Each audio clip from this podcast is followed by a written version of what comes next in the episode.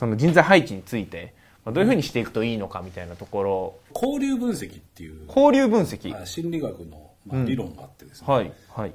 あの診断だけだったらタダでできるあ、そうなんですね。ああのここに出てくるかもしれないですけどなんか概要欄かどっかに、この診断ツールが。はい。今日も始まりました。レスポンスチャンネル、マーケティング古書社長の仕事だということですね。ちょっと甘噛みしましたが、高木とですね。高木と強引に行きますが、今日は山際さんをゲストにお迎えして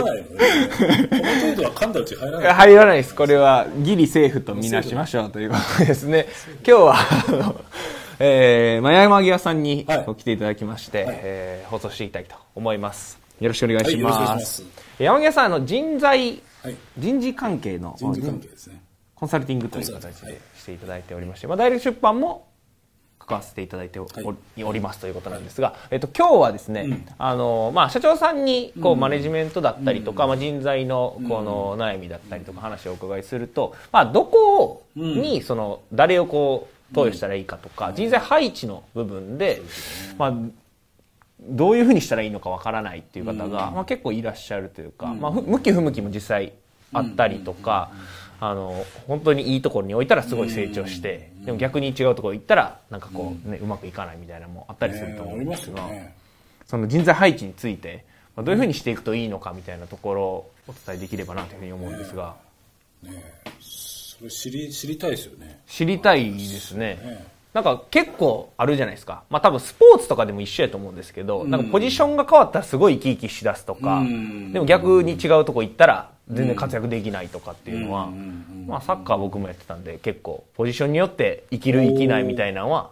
あったりとか、サッカーどこをやってたの僕ディフェンスですね。ずっと、ずっとディフェンスやってました。なるほど。ディフェンスをやってたという感じです。えオフェンスに行くと何が嫌なんですか？あ嫌じゃないですよ。行きたかったんですよ。行きたかったそうなんですよ。昔はそうやったんですよ、でも。その小学校の時はオフェンスっていうか、フォワード？あの、点決める。メッシとか、メッシはでもフォワードじゃないですかね。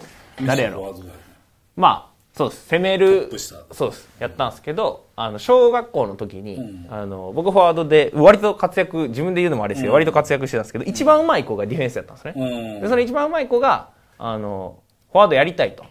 で、その子が一番上手いんで、点も絶対取れるんですよ。うん。でもディフェンスずっとやってて、いやもう、フォワードできないんだったらん、やめるってなって、で、その子が一番上手かったんで、うん。で、やめられたら困ると。ん。なんかフォワード行くみたいな。ので、それで入れ替えみたいになったんですよ。はで、その子がまあ普通に活躍して、うん。で、僕はディフェンスになり、そっから中高とずっとディフェンスですね。ディフェンス合ってます？まあ、合ってるんじゃない？で、大きいんで、身長が。ねだからヘディングバンバンしてたみたいなヘディングバンバン。そうです、そうです。やってたんですけど。なるほどねそうなんですよ。っていう背景がありますが。僕だったら、はい。まあ高木さん最初からディフェンスですねあ、そうなんですね。へえ。今日はねそれなんでかっていう話なんで、はい。データがあるんですけどはい、はい。データがまあ今ここに出てるんですけどこのパソコンにね高木のデータが、高木さんのデータがデータが出ているということなんですが。これはね、えっと、イメージでいくと、はい。えっとまずディフェンスかオフェンスかだったらディフェンスが合ってるのと、どっちかっていうと後ろからガンガン指示出す感じ、ああ、それずっとやってましたやねっ。てたでしょ？ずっと、ずっと声出ねしてましこれ打ち合わせしてないですよねた。してないですね。はい。むちゃむちゃ声がでかいんですけど、ずっと声出してたから声がでかいってだけです。ああそうだよねはい。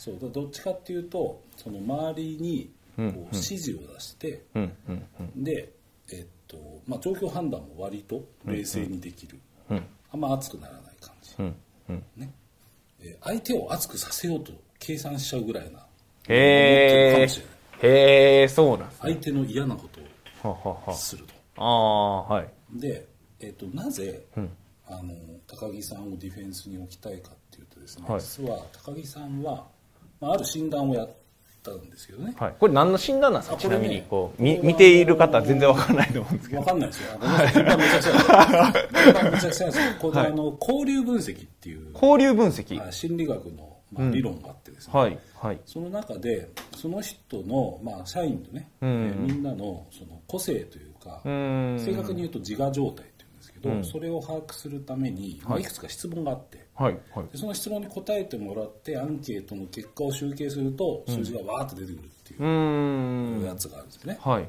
でそれで分析した結果なんですうーんうんうんうん。で指示を出しやすいっていう性格もまさにその通り出てるんですうね、ーん。でこれ後でちょっと説明しますけど、それでポイントはですね、はい。あのまあ、大きく分けて3つ三つ。あるんですはいで1つが親、親。親親っていうのはあの自分の親って親両親っていうか親。親ってことですね。はい。でもう1つが大人っていうのと、はい。もう1つ子供っていうのですよ。うんうんうん。で人間って生まれてから子供から大人になり親になるじゃないですか、うーんはい。でまあ親との関係とか人間関係の中、まあ、大学とはまあ中高小学校で育ってきて、だんだん大人になってきてい。ずれ親になりますと、うんうん。で実はそれぞれの人間の中にその人の中に子供の要素と大人の要素と親の要素っていうのがあるっていうのがその交流分析の基本のうーんなるほど。これ見ていただいてる方も皆さんあるってことですよね。皆さんあ子供大人はい。親と。はい。それであの大昔の交流分析はその専門家の先生がいて、はい。その人がこうその人の行動を見てはい。この人は P が何点 A が何点 C が何点だなみたいなうーん。こうやってたんですよ、はい。でその PAC もちょっと複雑になって分かれてきて親で2つ。うんうんうん。で子供で2つ。で大人は1個で全部で5個だったうーん。はいはい。で親っぽいところを2つやるこれ父親風と母親風。へえはいはい。でもう一つは大人とで子供は自由な子供と、まあ、聞き分けのいい子供。みたいなうーんうんうん。この5つをこう20点でスコアにするっていうのを、えーまあ、作ったんですね、はい。これはね九州大学とはい。東京大学の、はい。まあ、医学部を作ったと言われています、うんまあ、文献も出てるんで、まあ、それを使ってるんですけど、なるほどなるほど。うん。うんうんそれをやるとですねなんでディフェンスがいいかっていうとですね、はい。高木さんの場合はその攻めタイプなんですよ。攻め？意外に。ああ意外に攻めると。攻める 動い動いて解決するタイプああはいはい。そうで動いすねて解決する、うんうんね、でそのチームのまあいろいろ事情があったんだと思うんですけど、はい。えっと実はチームって勝つことじゃないですか目的は。そうですね。そうですね。勝ちたいですよね。勝ちたいですね。だからまず点を取らなきゃいけない。と、もう一つは点を与えたくないわけです。うんそうですね。でディフェンスの人がはい。動き回りタイプがいい理由っていうのがはい。実はあるんですよへえはいはいはい。なんだと思うなえ？ディフェンスが動き回りたいっていうのが？ディフェンスは動き回りたいタイプの人を置いといた方がはい。強いって言われてるんですね。へえ逆な気がしません？まあ確かに。逆な気はしますけどなんえなんでなんですかね？ディフェンス。でオフェンスは逆にはい。同じことを淡々と繰り返すし守備的な人を置いといた方がいいと言われてへええー、なんでやろパターンみたいな。あ相手によって変えるみたいな感じですか？るああいいとこ言ってる。相手によって変える惜しい。惜しい。惜しい。状況がよく変わるからみたいえっとなはい。自分がもし相手チームだったとした時にですね、えっと一番相手にやられて嫌なことは何ですかって考えるあーまあ確かに。うん。そればっかり考えてましたねなんか、うん昔あのサッカーです。めっちゃ嫌なやつ。それ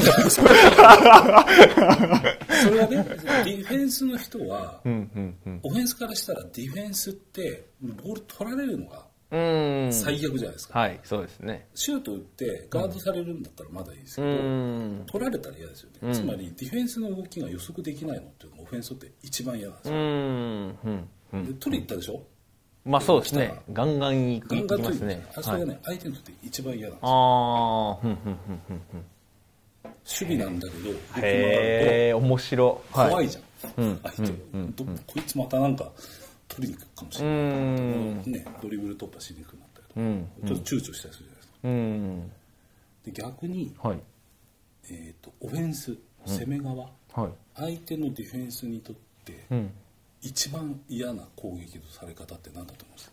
相手のディフェンスにとって一番嫌な？攻撃のされ一番嫌なです方か？一番嫌だええ難しいですね。一番嫌なパターン。攻撃。えー、一番嫌なパターンですよね、一番嫌な攻撃パターンって何ですかね。何が一番嫌やったやろ？攻撃されて嫌な時、うん。まあ、シュート打たれるのが一番嫌ですよね。もね、はい。だけどほら相手って攻撃何回もしてくるじゃない。はい。何回もされた時に、はい。同じパターンで来られるのと、はい。そのたんび違うパターンでやるのとどっちがいい？どっちがやりにくいですか？毎回違う方が僕はやりにくいね、って思うでしょ？はい。ところが人間ってはい。同じことをずっとやり続けてる。サッカーなんてはい。足でやるスポーツだから、はい。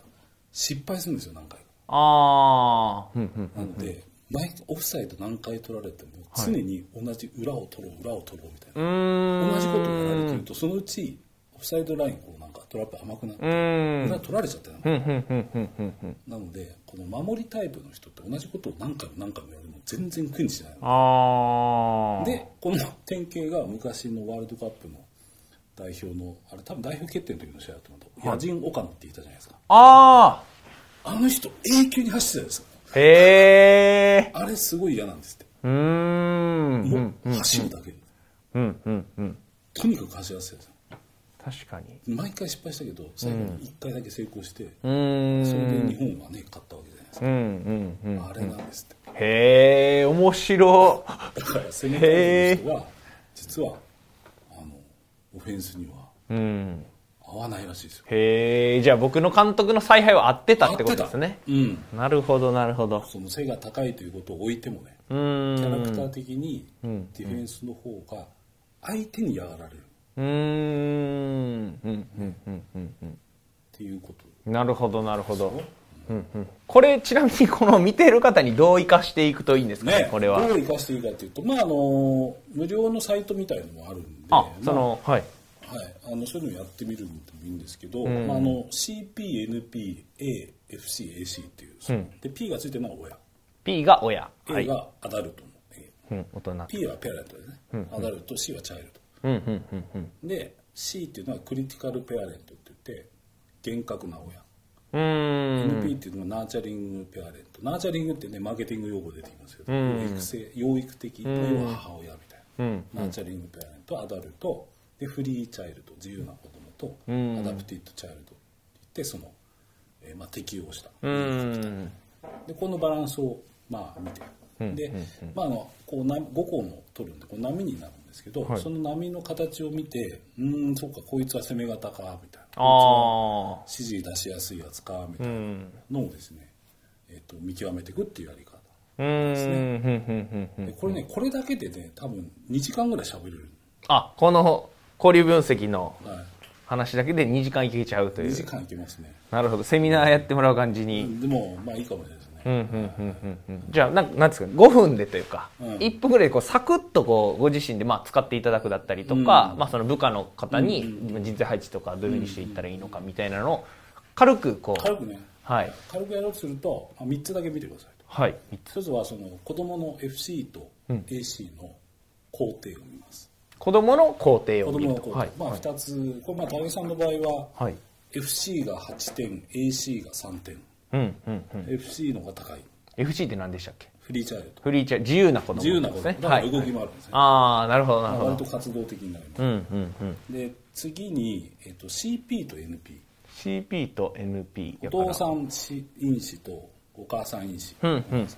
で高木さんは CP15 の NP11 なんで、はい。どっちかというとお父さんようーん。要は、まあ、うるさ型親父。うるさ親父ですね。うるさ親父。はいよろしくお願いします。うるさ親父。めっちゃ嫌なやつじゃないですか動き回るうるさ親父は嫌ですね。そう。嫌やけど自分のことですからね。なるほど。そう。はい。はいだから後ろから動き回って指示を出すって言ったのはそういうことなんですよ。なるほど。そういううんうんうんで最後に見るのが、はい。A っていうアダルトなんですけど、これが一番高くて15点あるあ16点あるんですよ、うんうん対戦の前でこれ何見てるかっていうとデジタル派かアナログ派かって見てる。へえ感覚派か、はい。こう分析派か、うんうんどっちかというと分析派なんですよ。ああうるさ型の自由な子供で分うるさ析型するの自由な子供で分析型。なんか結構逆行してる感じが。そうそう。そうまあバランへえスを見ると一番高いのはやっぱりその A っていうねその分析、順番としては分析で分析力があって、ちょっと口うるさくて、でまあどっちかっていうと自由に動かんしうん。な仕事はなにっちゅう話です。うんうんうんうん。なるほどなるほど。じゃあそのなん高低差というか、そのグラフによってフィットする仕事が変わってくるみたいな。うんうんうんうんうんなるほどなるほど。まあ、こんなん使いながらコンサルやってるんで。あ組み合わせも本当無限だし。うん。人によってその時が経つと変わったりする時もあるね。あその波形がというか、うん、変わる人もいますようん。なるほどなるほど、ありがとうございます、はい、じゃあまあこれ見ていただいてる方が、まあ、使うんだったらその3つのポイントというか、見てもらったらいいと思いますね、うんうんうんうん。なんかその無料で使えるやつとかなんかあったりするんですかね？無料で使えるやつはねあのなんかいいですよ。あのあの診断だけだったらタダでできるあそうなんですね。あのここに出てくるかもしれないですけど概要欄かどっかにこの診断ツールが無料で使えるということなので。ダイレクトなんかレスポンスチャンネル？はいレスポンスチャンネルですね。レスポンスチャンネル見ましたって。あ。やりたいですってなんか送ってもらいましょうか、うんうん、そうですね、それそれコメントにってことですかね。コメント欄に。わかりました、じゃあコメントしてくれた方には無料で使えるかも。はい、かも。まあ、大丈夫です。します、大丈夫です。ありがとうございます。じゃあ、あの、概要欄の方に、うん、診断ツールの方は、うん、あの、うん、URL をリンク貼っておきますので、はい、まあ、そちらからですね、ご自身の診断をまあしてもらって、うんね、どんな感じなのかっていうのを見てもらったら、いいかなと。なんか、こんな人ですっていうのも出てくるんですよね。もう出ますよ、もう。バッチリ。